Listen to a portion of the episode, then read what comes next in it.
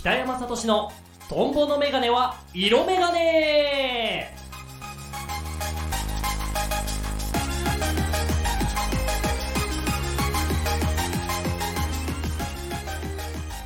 はい始まりました。トンボのメガネは色メガネ2月前半配信スタートでございます。えー2024年もねすでに一月が経ちねもう2月に入っちゃいましたけども皆様ねついてきてますか？もう体は2024になってますでしょうか？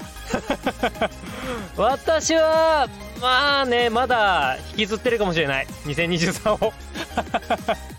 でまあ新しい年ね元気に過ごしていきたいなと思うんですけども。まああのなかなかね今年はなんか北海道私の地元の方が雪がちょっと多いのかな？なんて話をあの両親とかねあの姉とかからあの LINE もらったりしてなんか話聞くんですけどね、雪多いのかな？皆さん大丈夫ですか？その日本海側の皆さんはね、雪にも気をつけて過ごしていただけたらなと思うんですけども、まあ、雪多いなら、まあ、その、私のね、地元、北海道の札幌市の、まあ、メイン、メインイベントですよね。多分、多分他にないよね、札幌で一番人が集まるイベントって、これじゃないかなと私的には思ってる2月のね、最大のイベント、雪まつり、ね、えーが、2月の、えー4日からスタートでございます。ね、2月の4日から2月の11日までね、スタートでございますので、えー皆さんね、ぜひぜひ、足を運んでいただければなぁなんて思っております。まあ、わたく、私、本人は、もう、何年行ってないかな。に、私、本当にね、大学生ちょっと行ったかな、くらいなんで、もうね、15年くらい行ってないかな。だからね、ちょっとどう様変わりしてるかはわからないんですけど、ねわかんないくせにおすすめしてるのかよっていう話ですけども、まあ、あの、きっとね、楽しい鉄道の世界をね、あの、皆さん体験できると思うので、ぜひ、あの、おすすめをさせてください。ねえ、な、なんかね、いいじゃん？ま、毎年多分言ってるけどね、そこのラジオで、ね、雪まつり行ってね、みたいな話はしてると思うけど、本当に行ってない。だって、飛行機が高いんだもん。でだから、あの、実家ね、ちょっと帰りたいなって思った時でも、このタイミングは外すよね。だから、あの一年で一番人来るのが、これって言ったけど、多分次がね、あの、よさこいソーラン祭りみたいな。あの、夏、7月かな ?6 月末かななんかそれくらいにやってるイベントかなと思うんですよ。北海道の札幌の大イベントといえば。まあ、なんで、えーこの2月のね、頭の時期、あと、よさこいソーラーの時期、あとは、まあ、もちろんその年末年始、あと夏休みシーズン、お盆のシーズンはもうね、北海道はね、ほんと激高なのよ。飛行機が。もうだから、ね、えーいっつもそこをずらしていくので、そういうイベントはね、もうマジで見てない。ね、えーそんな、ね、イベントの時期にもね、あの、余裕で帰れる、そんなね、えー金銭面で優れた生活を送ってみたいなと思う今日この頃でございます。寂しくなってくるな。そしてどう、まあ、いっぱいイベントあるんですけども、私がね、ちょっとね、気になったものというかね、ある、ね、あの、サイトで見たんですけど、2月の、え、8日？あの、2の8ね、がね、ある、ね、キャラクター、私が割と好きなね、キャラクターのね、誕生日なんですよね。で、それは何のキャラかというと、あの、超有名漫画、えーワンピース。ね、ワンピースの、えー なんだっけ、ウォーターセブン編に出てきた、あの、猫のような、ウサギのようなキャラクター。あの、ゴンベっていうね、キャラクター、かわいい、あのキャラクターがね、に、2月8日が誕生日なんですよ。で、あの、へーと思って、あの、特にね、その誕生日そんなにワンピースマニアでもないし私。知らなかったからへえと思ったんだけどあのそのワンピースのキャラの誕生日一覧みたいなのがサイトワンピースの公式のサイトであってそれ見たらねもうワンピースキャラが多すぎてもう多分ね366日もう1年間多分全部何かしらのキャラがいるのよ。誕生日多分だからねぜひ皆さんもねそれ見てもらうと分かるんだけどあの自分の誕生日誰と誕生日一緒かなとかね見てもらうとぜひワンピース知ってる方はね楽しんでいただけるかななんて思います ね、というわけでね、えー、2月8日はゴンベの誕生日ということで、えー、2月前半のね、トンボのメガネ、色メガネ、始めていこうかなと思いますね。あの、ゴンベがね、あの、アニメだとね、すごい可愛い声で泣くのよ。にゃーっつって。あれがすごい好きです。そんなわけで、この番組では皆様からのコメントやいいね、メッセージなどを募集しています。番組へのコメントいいねなどを送るには番組ページ内にあるメッセージを送るボタンやいいねボタンをご利用くださいパソコンやスマートフォンでご利用いただけますので皆様からのご意見ご感想リクエストなどぜひぜひお待ちしていますそれではトンボのメガネは色メガネ。今回も元気よくスタートです。この番組は In Reality the Dream ミュージックゼロチャンネルの提供でお送りします。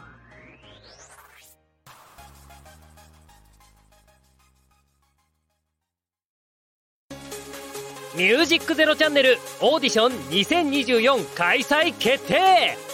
インターネットメディアコンテンツ配信サイトミュージックゼロチャンネル。2024年度新番組 DJ パーソナリティ大募集。次戦他戦は問いません。経験不問。皆様からのご応募お待ちしております。エントリー方法など詳しくはホームページで。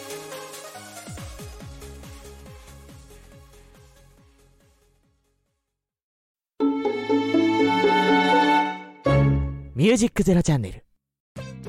トンボの妄想ナレーション。ションションはいというわけで始まりました。トンボの妄想ナレーションのコーナーでございます。このコーナーはね、えー、私がその時々だったりね、えー、その時期にまつわるあれやこれを、まあ、調べたりだとかあとはもう自分の勝手な想像だったりとかもうね嘘だったりとかで、えー、固めてね あのナレーションのような原稿を作らさせていただいてこうでね発表していこうというねコーナーになっております。まあねこのコーナーがねああるから あの、私のね、知識、あの、ちょっと偏ったね、知識がね、ちょっとね、増えていくというね、私の勉強にもなるコーナーになってますね。あの、この原稿を作るために毎回なんかいろいろちょいちょいで調べたりするからね、なんか、あの、役に立ってる気がします。すごい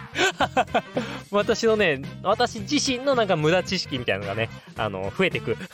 そんなコーナーになるので、ぜひ、これを聞いてる皆さんにも、そんな無駄な知識を植え付けてやろうと思っておりますので、ぜひね、聞いていただければと思います。そして、今回はね、2月、あのー、さっき、あのー、冒頭でもちょ、ちょっとね、あのー、言ったけど、あの、2月3日、節分がございます、2月はね。で、まあ、節分といえば豆まき。で、豆まきといえば、まあ、大豆よね。いった大豆をまくわけじゃない。で、まあ、そんな多分こともあって、2月の3日は、大豆の日になってるらしいですね。で大大豆の日ということでちょっとそこにまつわるナレーションを作らさせていただいたので、えー、それを聞いていただければなと思います。では聞いていただきましょう。大豆関連 のナレーション聞いてください。どうぞ。美容健康に良いとされる豆乳。皆さんご存知の通り大豆を原料とする食品で特に女性に嬉しい効果が数多く報告されており日常生活に積極的に取り入れている方もいらっしゃるのではないでしょうか。この豆乳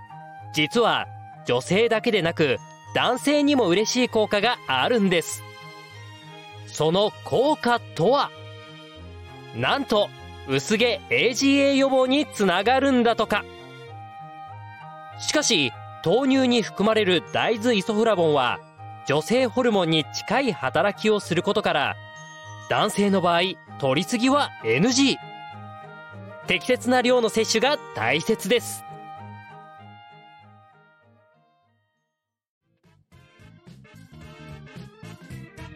はいというわけで聞いていただきましたね、えー大豆関連豆乳のお話でございました。私はね豆乳すごい好きなのよ。ねあの豆の感じ？となんか甘みとか。あと私がねあの若干その牛乳好きなんだけどあのあんまね調子乗って飲むとすぐお腹壊しちゃうので。そのお腹壊しづらい牛乳っぽいものということであのまあ豆乳ねあの飲むようになってまあ割と好きなね飲み物なんですけどそう。ねこのナレーションの原稿を作るためにちょっと調べてて、まあ、あの AGA のね予防につながりそうっていうのは割と本当の話なんですけどそうそその後なのよ。今回ね私がちょっと気にしたのは。あの取りすぎは良くないみたいな話したじゃない。そそしそれの中にはそのだ女性ホルモンに近い働きがあるから。何？その男性の場合あんまり豆乳飲んであのそれをね取り入れすぎちゃうとなんか女性っぽくなっちゃうというか あの場合によってはその乳房がのあたりがちょっとね膨らんできたりとか全体的に脂肪があのつきやすくなっちゃったりとかするらしいのよ。そうね。別にねあのね髪の毛は大事だけど、ね、女性っぽくなりたいわけではないから。ねあのそこは気をつけなきゃいけない。そうあとねなんかそこに関連してその男性のねその性欲みたいなのもちょっと減退しちゃう可能性があるんだって。そうそれを見てねちょっとねもう最近はそうでもないんだけど昔めっちゃ豆乳飲んでたのよ。うわなんかねえなんかそう言われちゃうとちょっとねあれ良くなかったかなとか思っちゃうよね。で気を気をつけようって思います。でもまああの適量その1日 200ml とかだからあのちっちゃいさ紙パックで売ってる豆乳くらいがあの男性にはねちょうどいいらしいのでまあのそういうのでねちょっと皆さん補給してもらったりとかあとなんだっけあのスタバとか行ったらさ何？ソイラテとかあるじゃん。多分さあのそんなもんなんじゃない？入ってるの。ソイラテの普通のサイズ。買ったら多分豆に入ってる量なんて多分そんなもんだからちょっとちょうどいいんじゃないかななんて思うので皆さんねあの健康にいいのはいいのでぜひ豆乳飲んでね冬のねあの免疫力を高めつつ元気に過ごしていきましょう。そして2月といえば、えーま、ビッグイベントねありますよね。もちろんね、えーバレンタインデーでございますけども、まあ、バレンタインデーといえば、まあ、チョコレートっていうことで、えーまあ、そこにね関連したナレーションをもう一個作ってきておりますのでそちらも聞いていただけたらと思います。では聞いてください。どうぞ。2月のスイーツといえばチョコレート。2月14日のバレンタインデーはもちろん他にも2月にはチョコレートに関わる記念日がたくさん。例えば2月1日はガーナチョコレートの日。2月8日は和チョコの日。和チョコとは抹茶を使ったチョコやほうじ茶を使ったものなど和のテイストをプラスしたチョコレートの総称。海外からの観光客の皆さんにも大人気の和チョコスイーツの名店をウォッチング。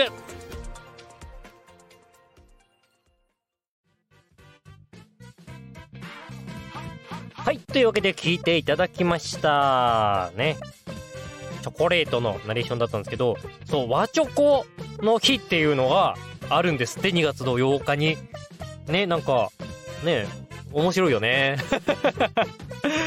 ね和チョコ皆さん好きですか？その抹茶チョコだったりとか。私あんまりねほうじ茶チョコって食べたことないんだけどどうなの？美味しいのかな？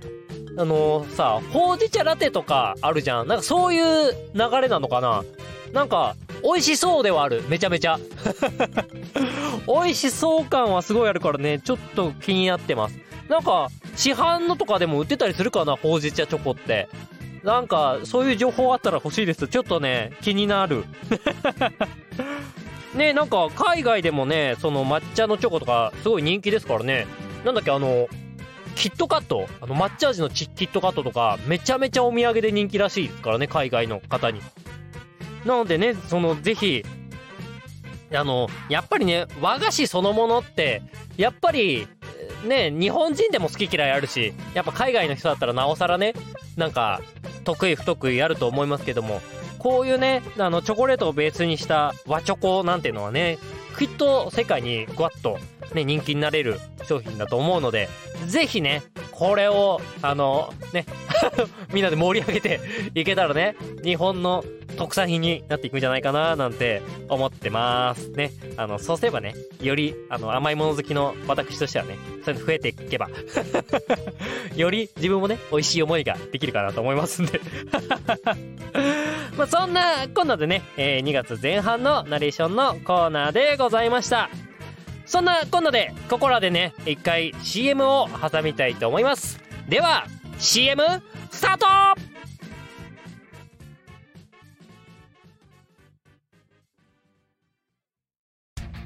ミュージックゼロチャンネルをお聞きの皆さん、そしてその他のアプリでお聞きの皆さん、こんにちは。役者をやっている、はるきなです。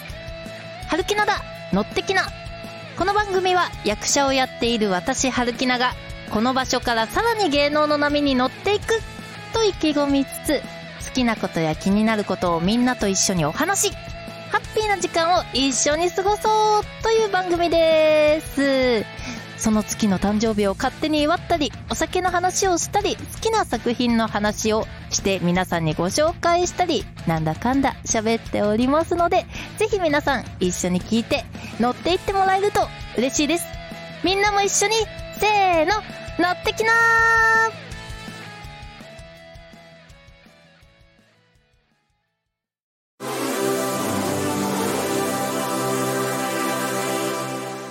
ミュージックゼロチャンネ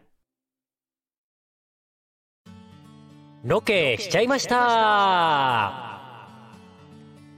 い。というわけで始まりましたロケしちゃいましたのコーナーでございます。このコーナーはね私トンボが今のね、えー、収録とはまた別で撮ってきた音源を皆様にねちょちょいとまとめて聞いていただこうというコーナーになっております。で、えー、ずっとまあここ何ヶ月か続いております。えーあ、えっ、ー、と、荒川線、都電荒川線ね、えー、通称桜トラム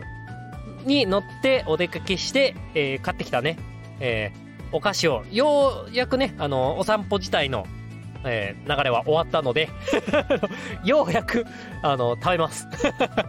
なんでね、その、ま、味だったりを皆様に、ね、お伝えできればと思いますので、皆さん、ぜひ聞いてください。では、ロケ音源、どうぞ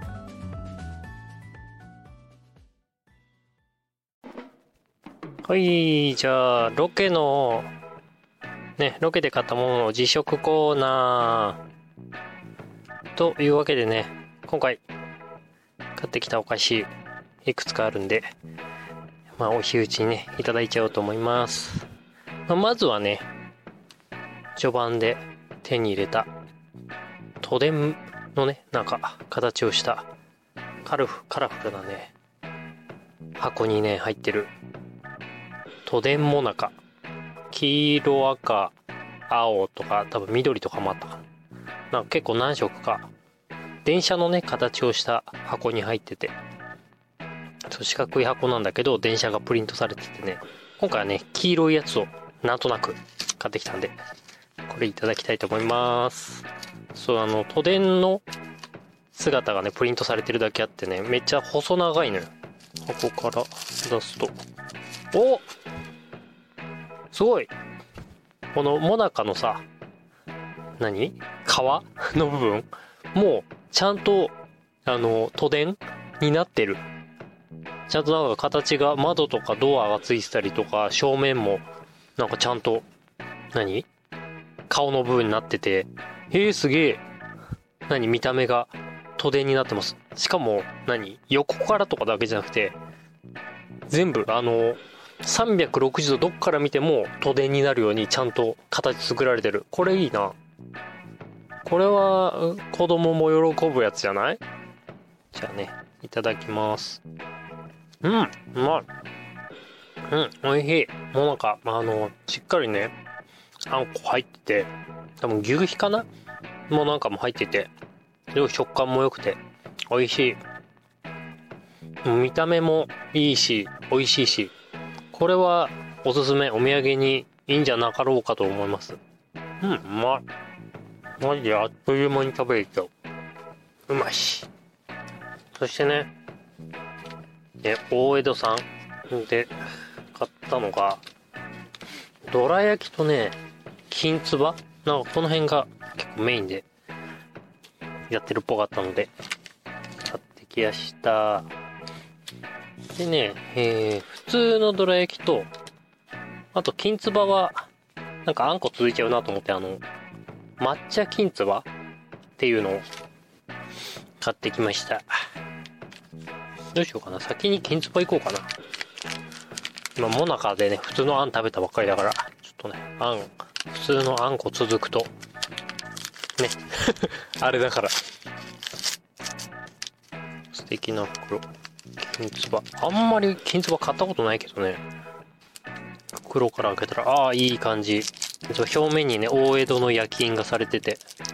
やっぱさ金つばってさなかなかそれだけで食べることないじゃん。なんかお茶受けっていう感じじゃん。竹のナイフみたいなのあるじゃん。和菓子によくついてくるやつ。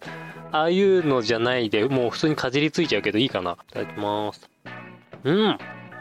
ああこれだ金つばの食感って。懐かしい。すっげえ久しぶりに食った金つば多分ちょっと寒天とかもさ入ってるから金つばって。あの普通のあんことは違う弾力？みたいのもあって。でね抹茶の風味がねめちゃめちゃいいね。うまい金つばってお茶受けのイメージだからさなめちゃめちゃ甘い？イメージだったけどこれ抹茶にしてよかったね。全然それだけでも食べれる。美味しい抹茶の風味とあんの甘さそしてこの粒あんの食感と金つばうめえちょっとねこれはまた今後今後金つばブームが金つばブームが来るかもしれないくらい美味しいうんうまいはい。というわけで聞いていただきました。ね、えーまだね、食べきれてないものもあるので、ぜひね、えー次回も楽しみにしていてください。というわけで、ロケコーナーでございました。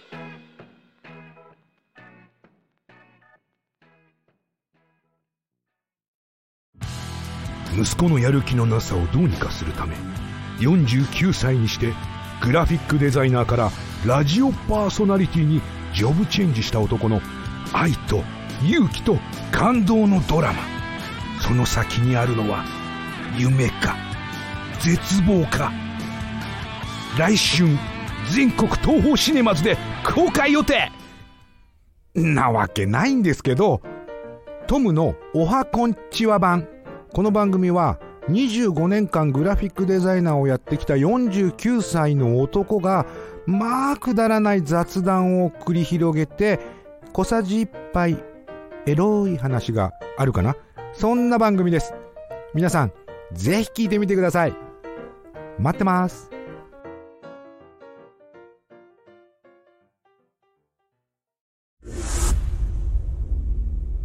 ミュージックゼロチャンネル、パワープレイ、フラビオ・ジェロム、オン・ユア・サイド。Settle, settle, down. Can't you see I'm on your side?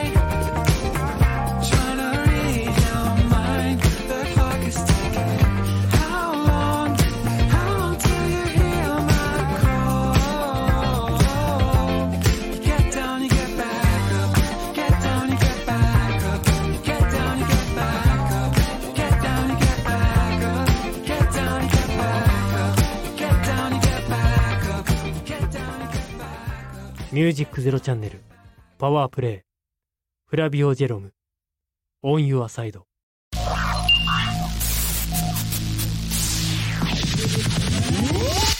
ミュージックゼロチャンネル。エンディングトークはい。というわけで、2月前半配信もね、えーもう間もなく、えー終了のお時間ということで、ちょっとね、喋り損ねたことだったりを、ここに突っ込んでいこうかなと思っております。ね、あのー最初の方にね、喋ってましたけども、あの、ワンピースね、漫画ワンピースの、あの、ゴンベ というキャラ、ね、あの、チムニーと一緒にね、いるキャラ、あの、猫なのかウサギなのかみたいな見た目のキャラなんですけど、まあ、そのね、そいつが可愛くて好きっていう話だったんですけど、あの、アニメ版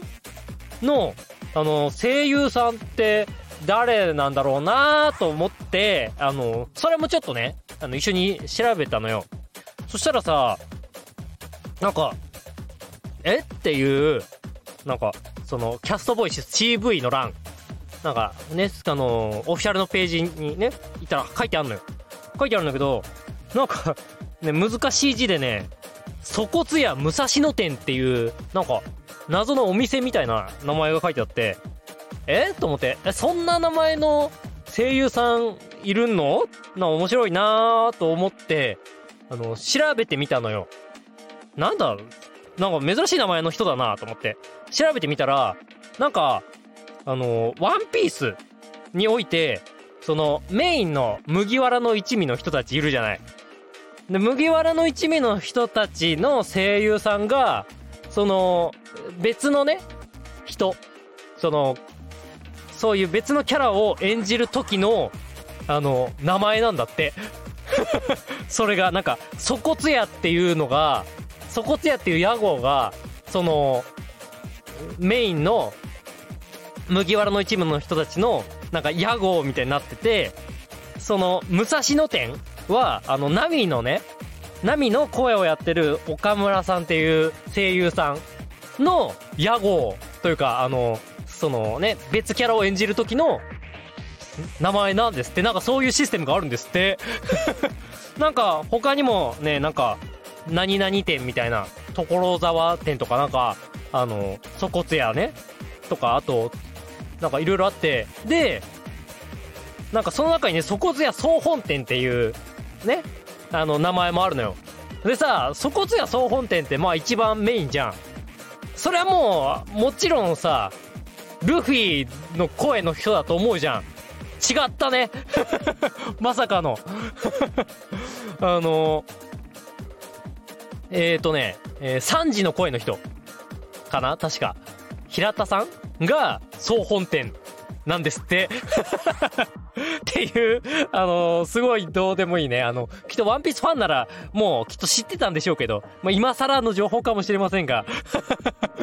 そう、なんかね、びっくりした。なんか、そういうのいいよね。なんか、そこだけの名前みたいなの。その、隠してる感じ。なんか、すごいか、かっこいいなと思って。だから、あの、ぜひ、あの、みんな調べてみて、そのワンピースのキャラ、あ、実はこの人、こん、ね、あの、